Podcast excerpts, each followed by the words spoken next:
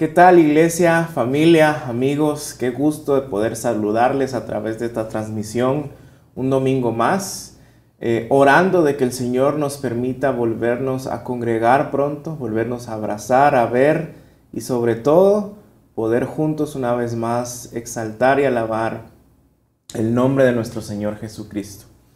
Hoy continuamos con nuestra serie Dios de principio a fin, en la cual hemos querido examinar a profundidad la historia de la narrativa bíblica y ver cómo Dios siempre ha sido el centro, Dios siempre ha sido el motor que genera todo lo que sucede alrededor de esa historia.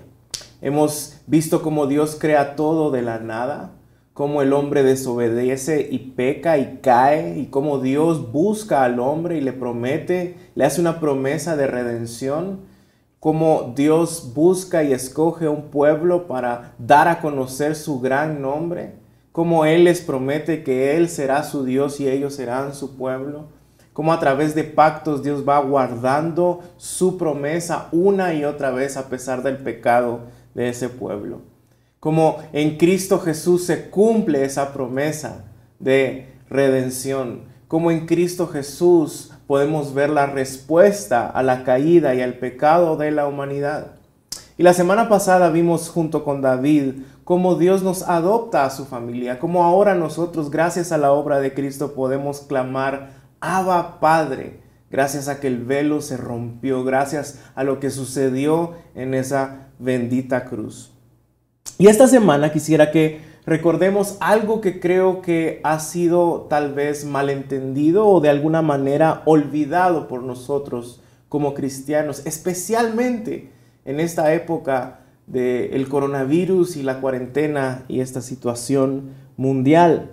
Así que por favor acompáñenme a Primera de Corintios capítulo 5 versos 16 al 21. Primera de Corintios capítulo 5 versos 16 al 21. Y la palabra del Señor dice así. Así que hemos dejado de evaluar a otros desde el punto de vista humano. En un tiempo pensábamos que Cristo, solo desde Cristo, perdón, solo desde un punto de vista humano.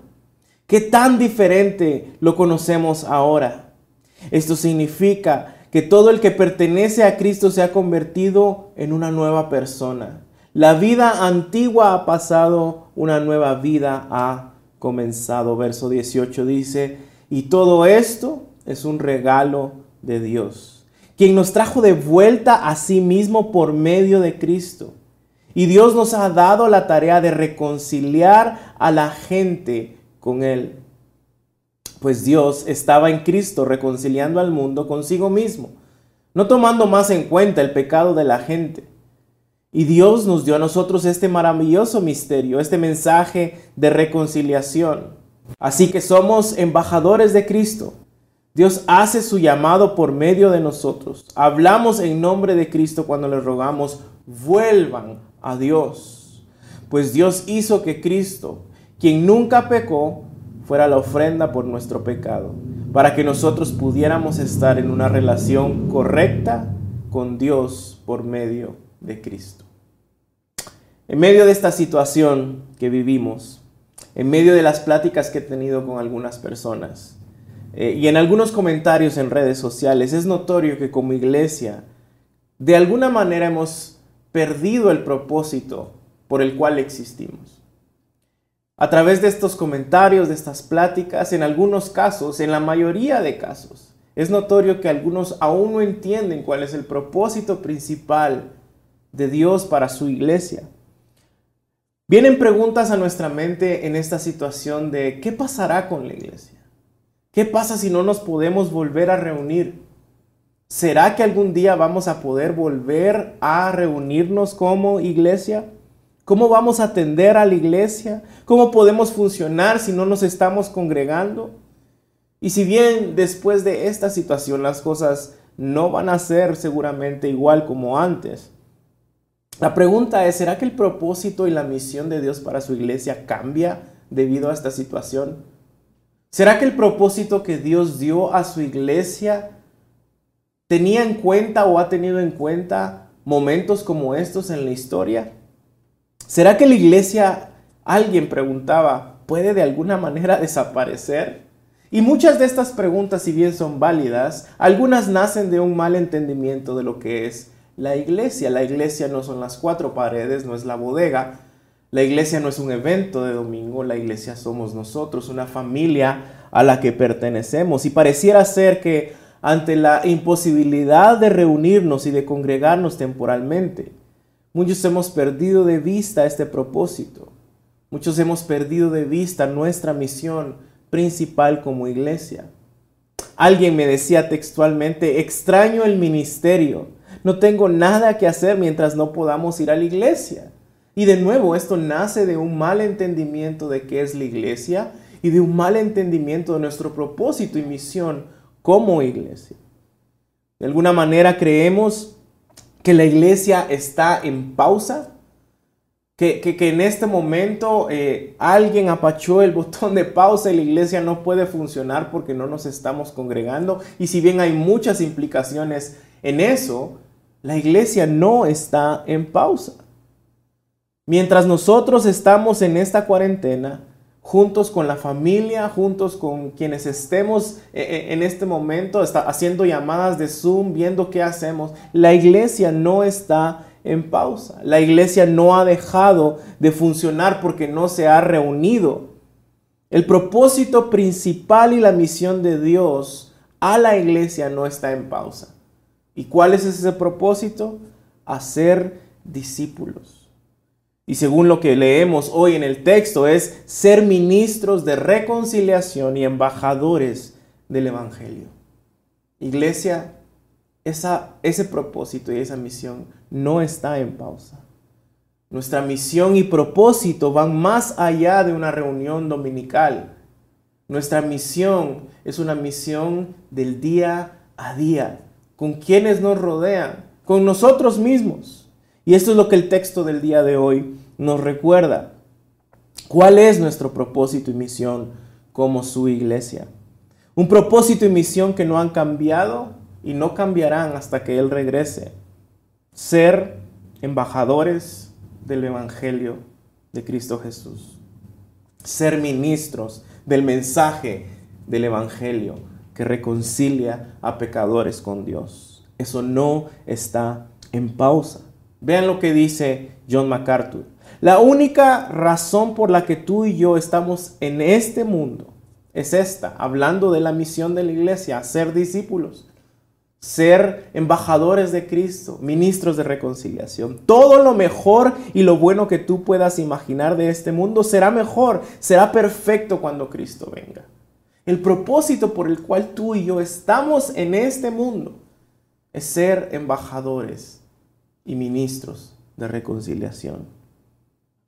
Estamos en este mundo precisamente por lo que este texto enseña, para ser ministros y embajadores. Ahora, estas palabras son, eh, han tenido mucho auge, especialmente en este tiempo, cuando todos estamos viendo noticias, cuando fronteras están siendo cerradas, cuando eh, hay problemas de transporte de un país a otro. Un ministro es aquella persona que forma parte de un gobierno, es un representante del gobierno ante el pueblo.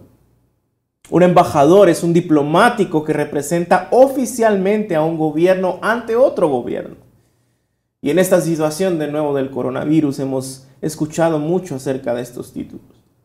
Cuando países eh, cierran sus fronteras, cuando personas han tenido problemas para cruzar fronteras, llaman a la embajada llaman a los representantes de los gobiernos. De hecho, estaba viendo hace unas semanas un artículo de BBC de un conflicto tremendo que hubo entre Venezuela y Colombia en las fronteras.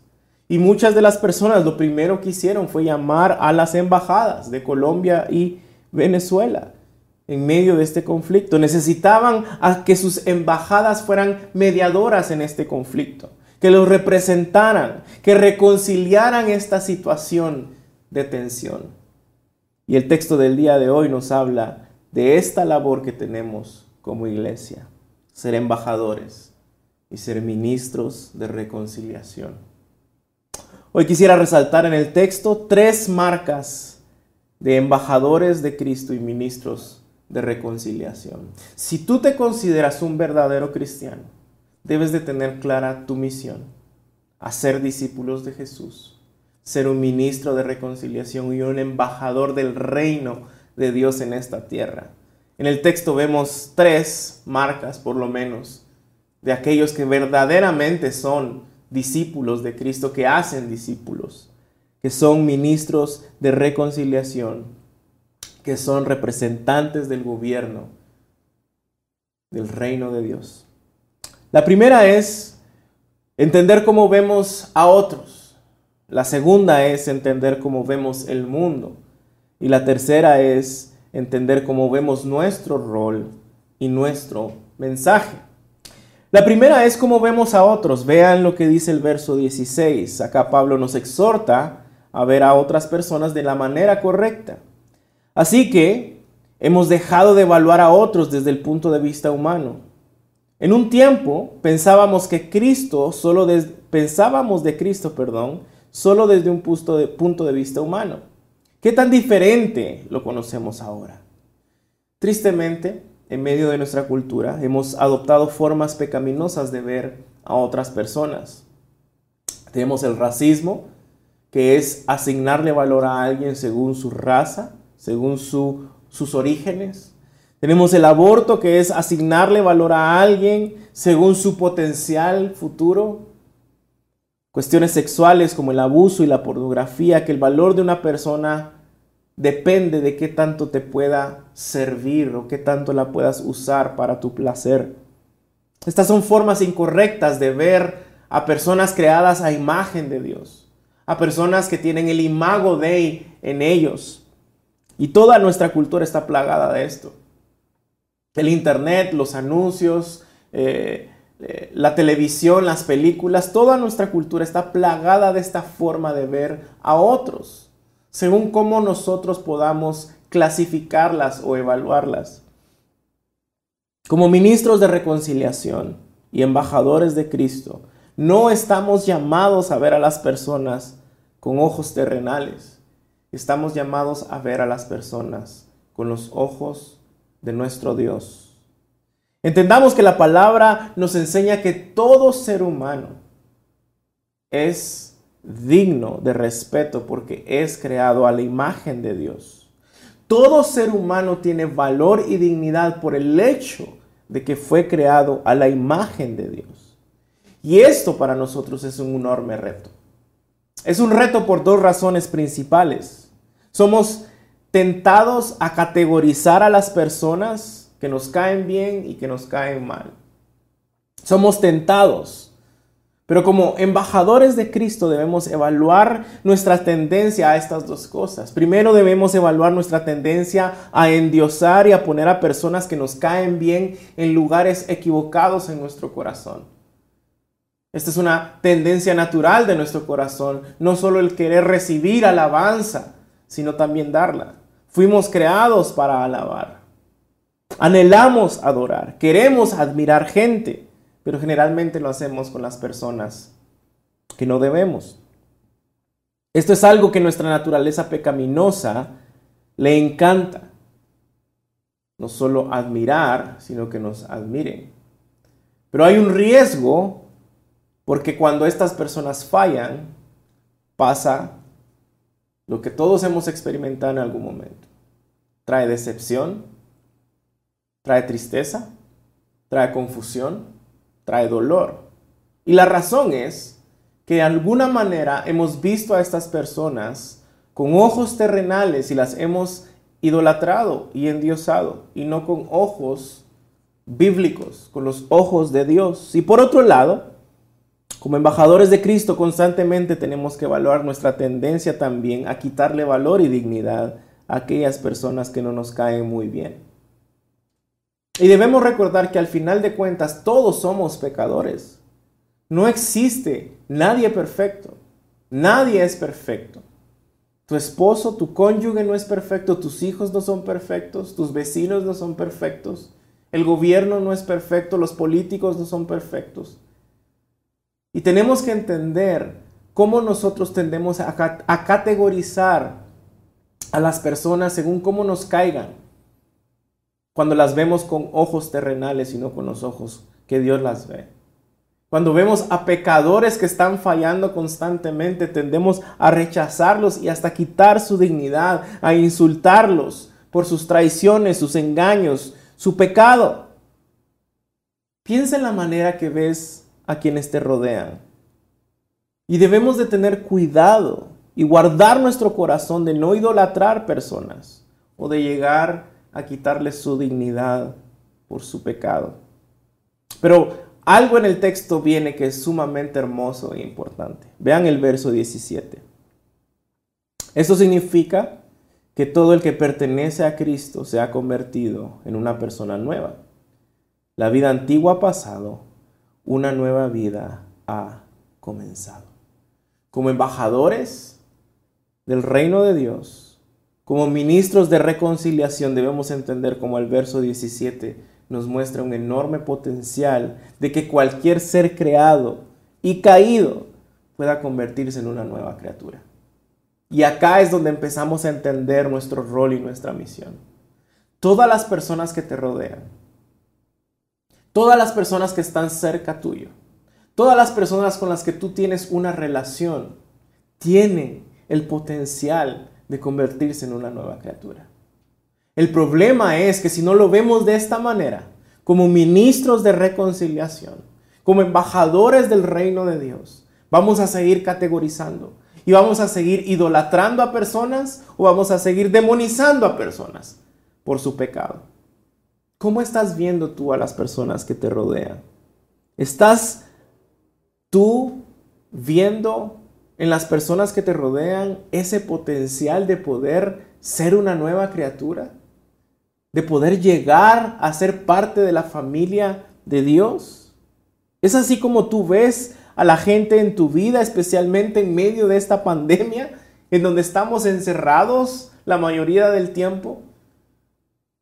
¿Ves a tus hijos con el potencial de convertirse en nuevas criaturas? ¿Les estás hablando del Señor? ¿Los estás discipulando, llevando a la palabra? ¿Estás amando a tu esposa como Cristo te ha amado a ti? ¿Se están sometiendo los unos a los otros? Y más adelante vamos a hablar más de esto. ¿Cuál es tu perspectiva de las personas que te rodean? ¿Cómo ves a tu familia, a tu iglesia, a tu comunidad, a tus vecinos? ¿Demandas perfección de ellos? ¿O satanizas a la mayoría por su pecado? ¿O los ves con ojos bíblicos? o los ves a través de la misión que Dios le ha dado a su iglesia. Los ves como criaturas que pueden llegar a conocer a su Creador y convertirse en una nueva criatura. ¿Tienes en mente esta perspectiva de cómo deberíamos de ver a las personas? ¿Estás consciente de tus prejuicios ante las personas que te rodean cuando no te caen bien? ¿Estás consciente de tus prejuicios con la gente que tiendes a idealizar? ¿Estás entendiendo cómo debes de ver a otros a la luz de los ojos de Dios? Y el alcance de esto no solo son quienes te rodean en este momento. El alcance de esto es interminable y, eso nos lleva al segundo punto. ¿Cómo vemos al mundo? Vean el verso 18. Y todo esto es un regalo de Dios, hablando de la salvación de personas, hablando de cómo hacer que el viejo hombre muera y que venga una nueva criatura en Cristo Jesús. Es un regalo de Dios, que nos trajo de vuelta a sí mismo por medio de Cristo. Y Dios nos ha dado la tarea de reconciliar a la gente con Él. Esa es nuestra tarea. Ahí está clara nuestra misión. Pues Dios estaba en Cristo reconciliando a todo el mundo consigo mismo, no tomando más en cuenta el pecado de la gente, y nos dio a nosotros este maravilloso mensaje de reconciliación. El, el, Evangelio no es un mensaje local. El Evangelio no tiene que ver con una sola nación. El Evangelio no es exclusivo de algunos, no es exclusivo de un lugar.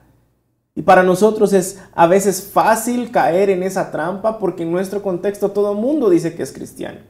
De este lado del mar, la mayoría de personas han escuchado de Jesús, Y tendemos a pensar que, bueno, ya la mayoría es cristiano, ya el mensaje del Evangelio y de salvación, pues ya se dio, ahora necesitamos algo más importante.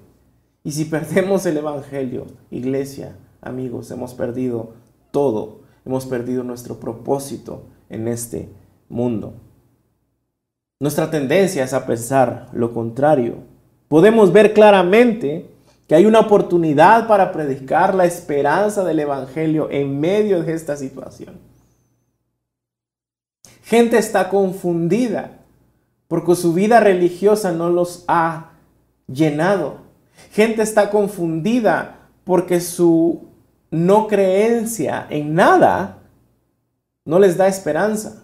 Gente está confundida porque no pueden hacer obras y por ende piensan que no están bien con Dios. La gente no tiene claro el Evangelio. Hoy, en medio de esta situación, tenemos una oportunidad para que el mundo entero escuche nuestro mensaje. Para que el mundo entero conozca el Evangelio. La gente está desesperada, buscando esperanza en sus dioses, en sus actividades, en sus religiones. Personas que estaban alejadas, personas que estaban peleando tal vez con Dios, personas que no querían nada con Dios en estos momentos, están desesperados por esperanza. ¿Cómo estás usando tu tiempo? En medio de llamadas de trabajo a través de la tecnología. No podemos hablar ni siquiera de deporte porque no hay deporte. No podemos hablar de qué hicimos ayer porque la mayoría hemos hecho lo mismo. ¿Estás aprovechando tú tu tiempo y usando estas herramientas para que el mundo entero escuche tu testimonio? Cómo Dios te trajo de la oscuridad a la luz. ¿Qué es el Evangelio? ¿Qué implica el Evangelio? Necesitamos abrir nuestros ojos, iglesia, al gozo que le provoca a Dios salvar pecadores traer este mensaje de reconciliación entre Él y los hombres. Él se goza en amar, en escoger, en llamar, en justificar, en adoptar, como lo vimos la semana pasada. Medita en medio de este tiempo. ¿Cómo estás usando tú tu tiempo? El que la iglesia esté cerrada no implica que tú y yo estemos en pausa. La iglesia, de nuevo, no son las cuatro paredes de la bodega. La iglesia no es una actividad de domingo. La iglesia somos tú y yo cumpliendo esta misión día a día. No estamos en pausa. Hay una enorme necesidad de esperanza allá afuera. Tengo un conocido que vive del otro lado del mar, en el otro lado del mundo. Y es conocido porque pues no, no tenemos una amistad pero recientemente publicó algo en sus redes sociales. Eh, él perdió a familiares por esta enfermedad y obviamente estaba triste. Le mandé un mensaje con mis condolencias y al final le dije, espero que Dios te conceda paz. Y eso empezó a desatar una conversación con él. Y la historia larga, corta, él ahora está leyendo el Evangelio de Juan. Ahora está conociendo acerca de este Dios con el que supuestamente estaba peleado, precisamente por abusos de personas que él había idealizado en la iglesia cuando era pequeño. Hay esperanza, hay gente necesitada. ¿Cómo estás usando tú tu tiempo en medio de esta situación? ¿Cómo estás usando tú las herramientas que Dios nos ha dado para poder comunicarnos a través del Internet en este tiempo. Él se deleita en salvar. Dios se deleita en salvar gente de toda lengua, tribu y nación, porque Él murió por gente de toda lengua, tribu y nación.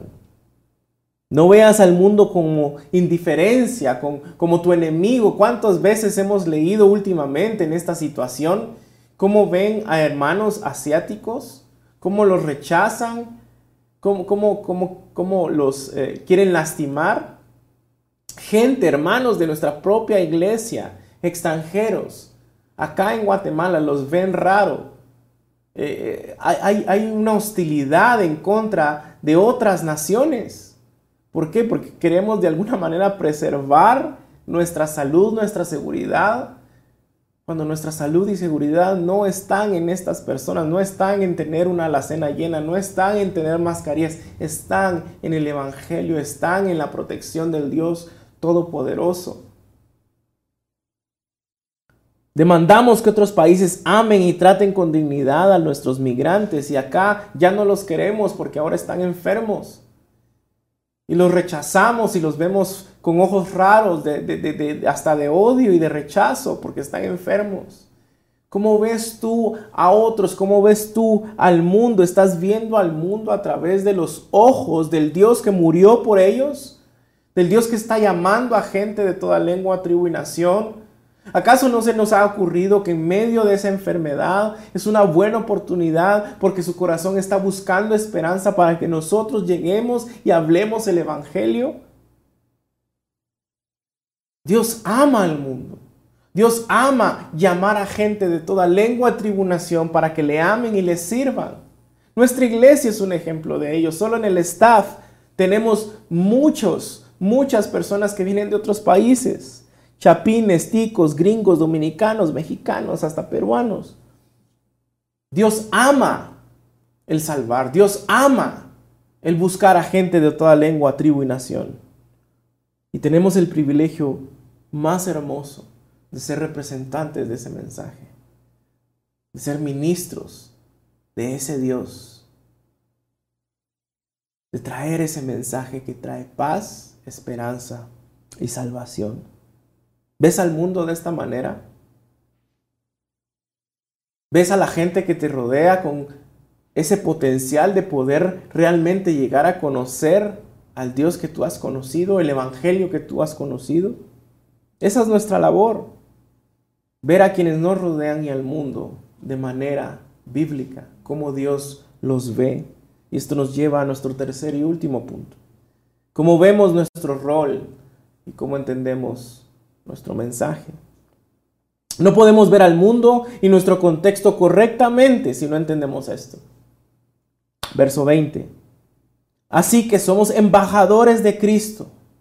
Dios hace su llamado por medio de nosotros. Hablamos en nombre de Cristo cuando les rogamos, vuelvan a Dios. En otras traducciones dice, reconcíliense, sean reconciliados con Dios. Dios nos envía a este mundo quebrantado a compartir y vivir un solo mensaje, su evangelio. No hay otro mensaje más importante. No hay nada más importante que el evangelio. El evangelio, como lo hemos dicho muchas veces, no es solo la puerta de entrada, es todo el camino.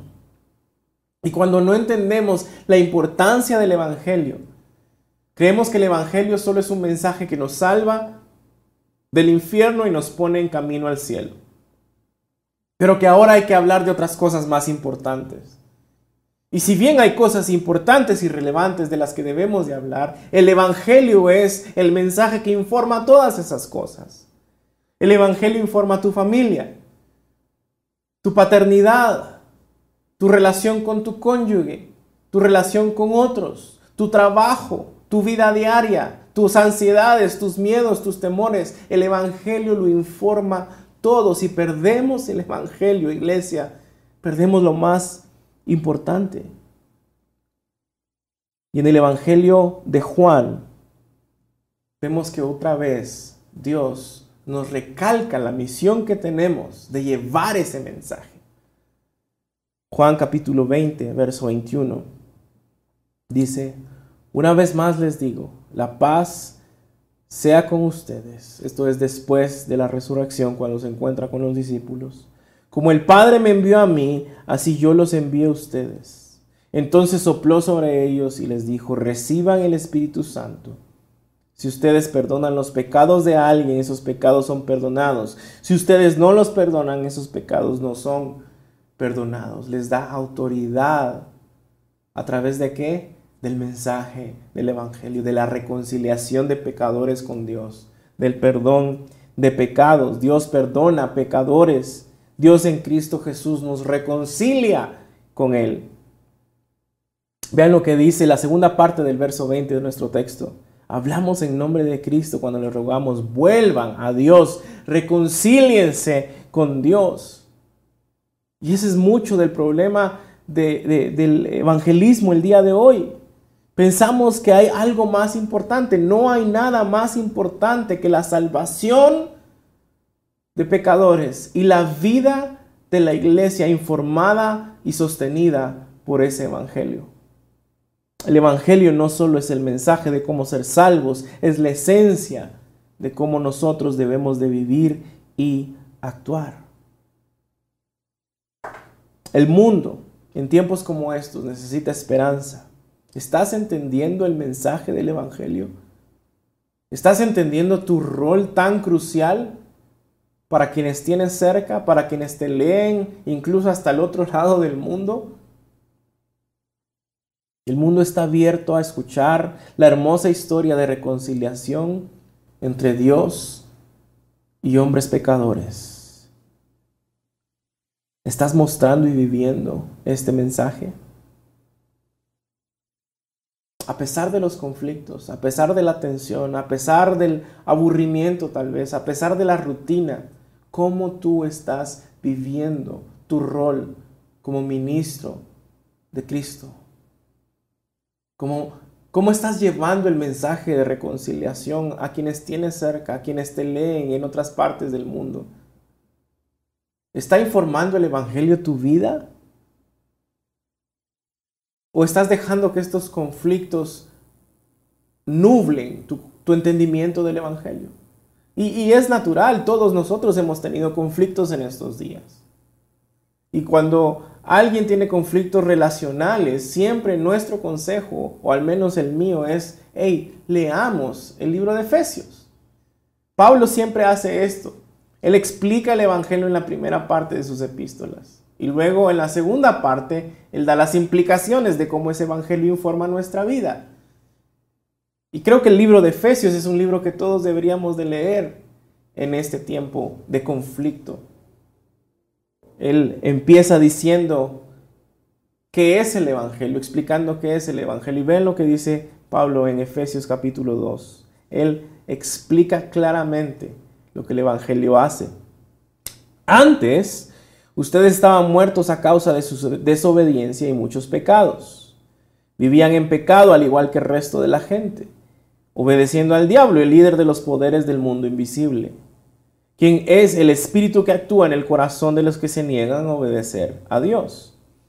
Todos vivíamos así en el pasado, siguiendo los deseos de nuestras pasiones y la inclinación de nuestra naturaleza pecaminosa. Por nuestra propia naturaleza éramos objeto del enojo de Dios al igual que todos los demás. Y el verso 4 es una palabra que implica el Evangelio hermosa y claramente.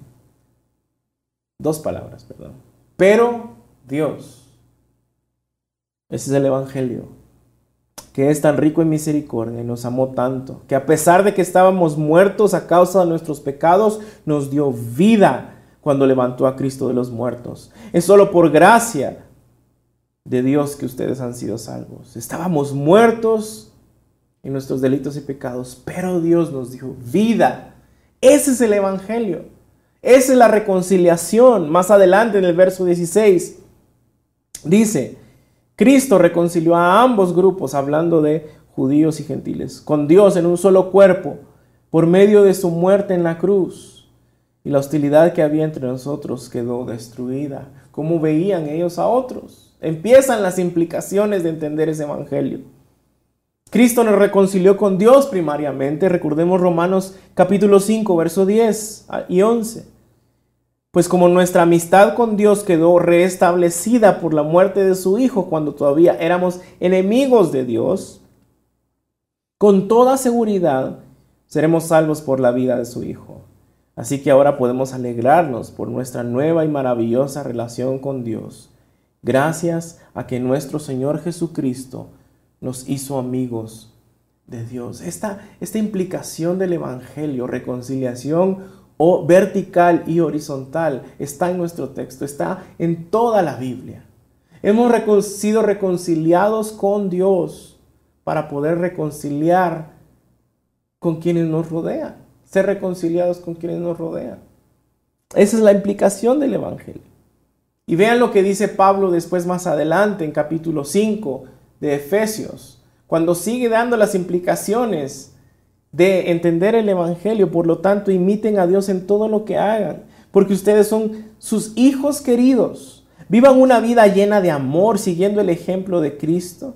Él nos amó y se ofreció a sí mismo como sacrificio por nosotros, como aroma agradable a Dios, el parámetro de amor para tu familia, para tus vecinos, para quienes te rodean en el trabajo, para, tus, para quienes están contigo eh, eh, en estos momentos, para quienes te leen, para el mundo, es Cristo.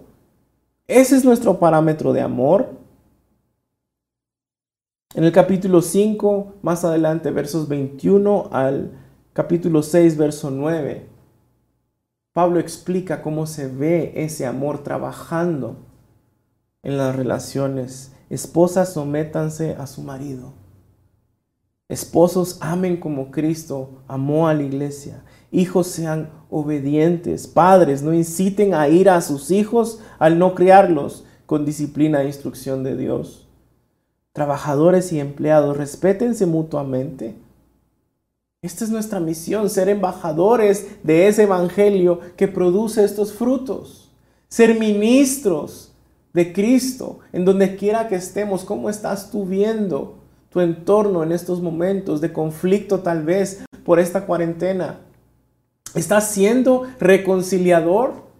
Estás siendo un embajador del Evangelio, estás empujando a los tuyos a la cruz, a Cristo. Estás tú día a día regresando al Evangelio, recordando tu propósito, recordando que así como Dios envió a Cristo, Él nos ha enviado a nosotros a compartir este mensaje de salvación y reconciliación.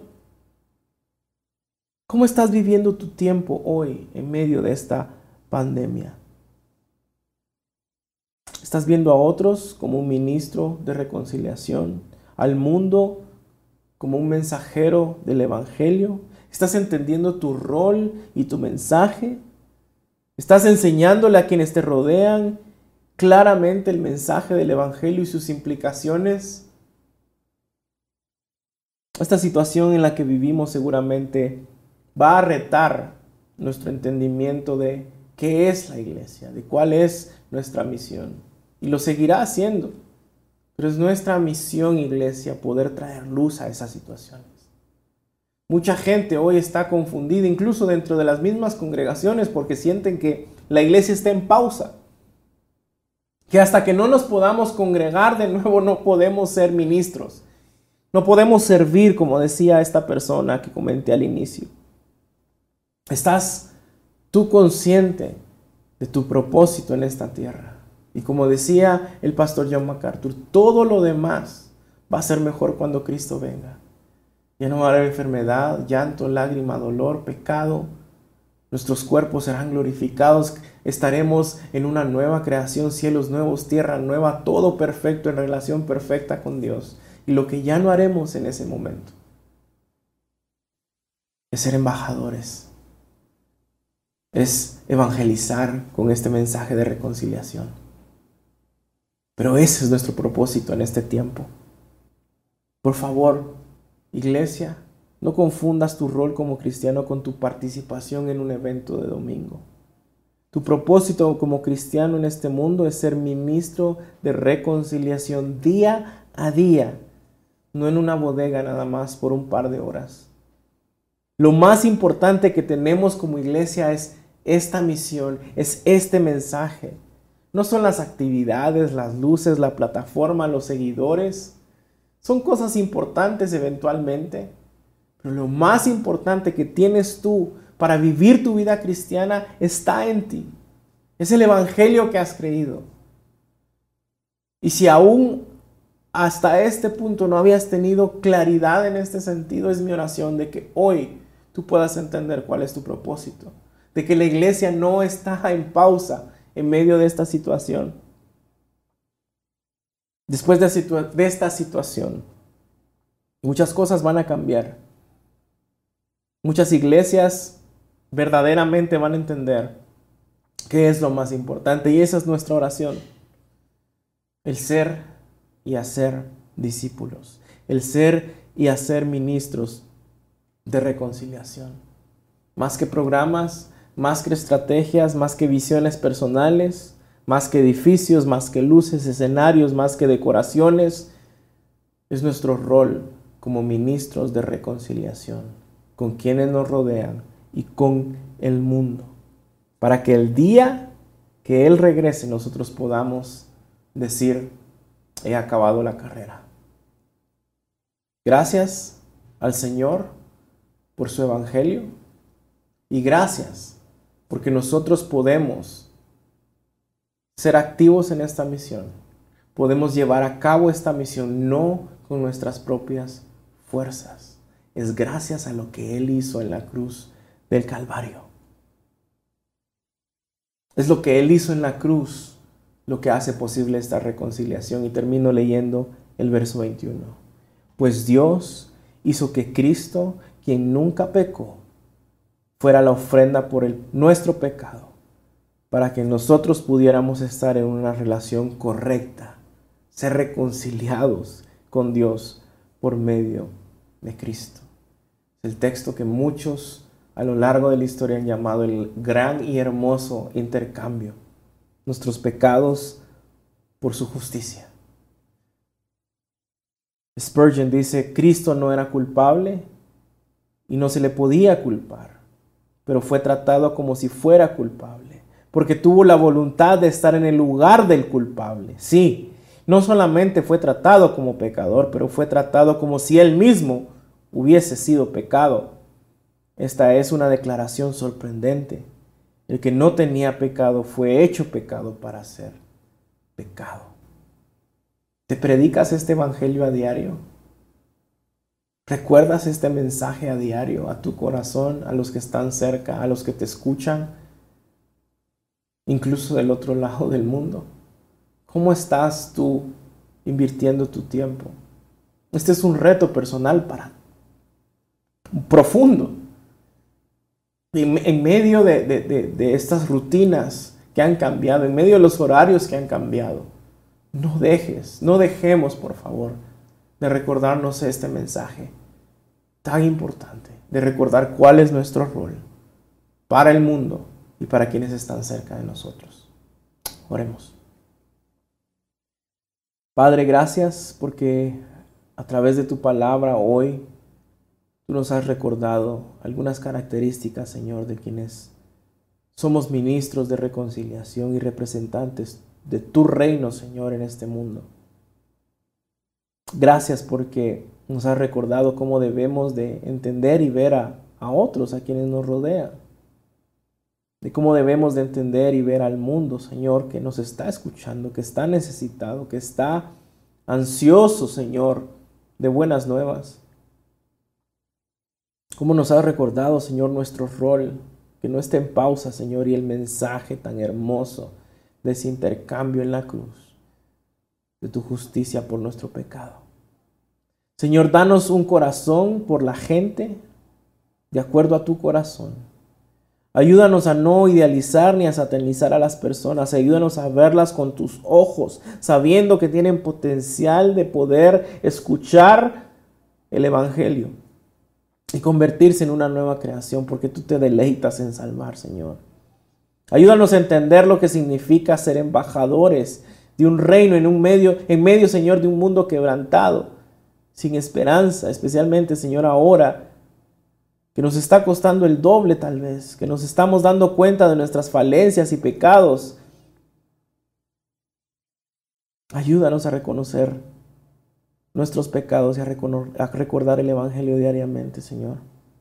Ayuda, ayúdanos a predicárnoslo a nosotros mismos cada día, a nuestras familias cada día, a quienes nos escuchan cada día. Y gracias porque no nos dejaste sin propósito. Gracias porque así como enviaste a Cristo, nos has enviado a nosotros, empoderados por tu Espíritu Santo, Señor. Y ayúdanos a confiar en que eres tú quien cambia, eres tú quien salva, que eres tú quien hace la obra.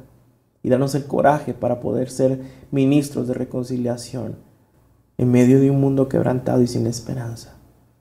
Señor, no permitas, por favor, que ante la imposibilidad de congregarnos temporalmente, perdamos de vista nuestro propósito principal como tu iglesia. Ayúdanos a entender y a reconocer que tu iglesia no está en pausa y que nuestra labor sigue. Gracias Señor porque nos has escogido para esta hermosa labor, para conocerte más profundamente y para llevar este mensaje. Te amamos Cristo Jesús y es en tu nombre que oramos. Amén